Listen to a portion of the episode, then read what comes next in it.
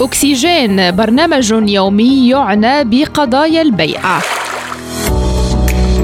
وقفة عند ظواهر تخل بالتوازن الطبيعي للأرض. أكسجين نافذة خضراء على إنجازات ومبادرات لحماية كوكب الأرض. مستمعي ريم راديو أهلا بكم في حلقة جديدة من برنامجكم اليومي أكسجين. إن الجرائم البيئية معترف بها على نطاق واسع باعتبارها من بين أكثر الأشكال المربحة للعمليات الإجرامية وقدرت قيمتها النقدية في عام 2016 ما بين 91 و 259 مليار دولار أمريكي سنوياً.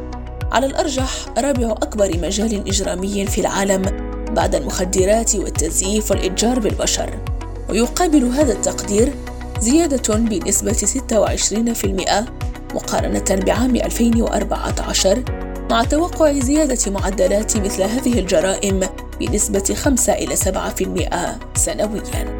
ووفقا للتقرير المشترك بين الإنتربول وبرنامج الأمم المتحدة للبيئة لعام 2016 فإن الأنشطة غير القانونية التي تنطوي على البيئة أو التنوع البيولوجي أو الموارد الطبيعية غالبا ما تكون مربحة.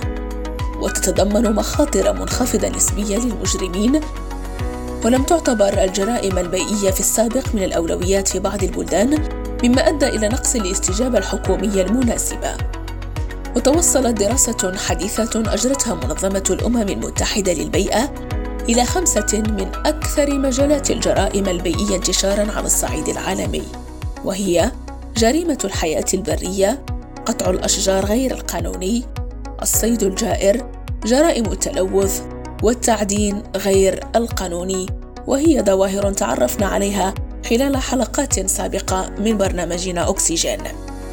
ومن أجل سد هذه الفجوات يحتاج المجتمع الدولي إلى إعادة تقديم البرامج المتعلقة بالجريمة البيئية والشروع في إجراءات متضافرة وتبادل للمعلومات والاعتراف بالجرائم البيئية والتعامل معها كتهديد خطير للسلام والتنمية المستدامة وتعزيز سيادة القانون على جميع المستويات البيئية.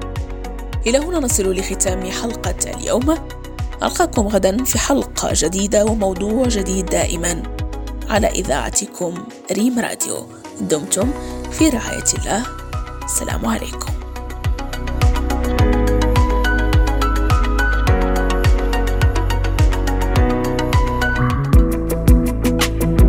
برنامج أكسجين ترقبوه كل يوم مع هاجر الراضي على إذاعة الأخبار المغربية ريم راديو.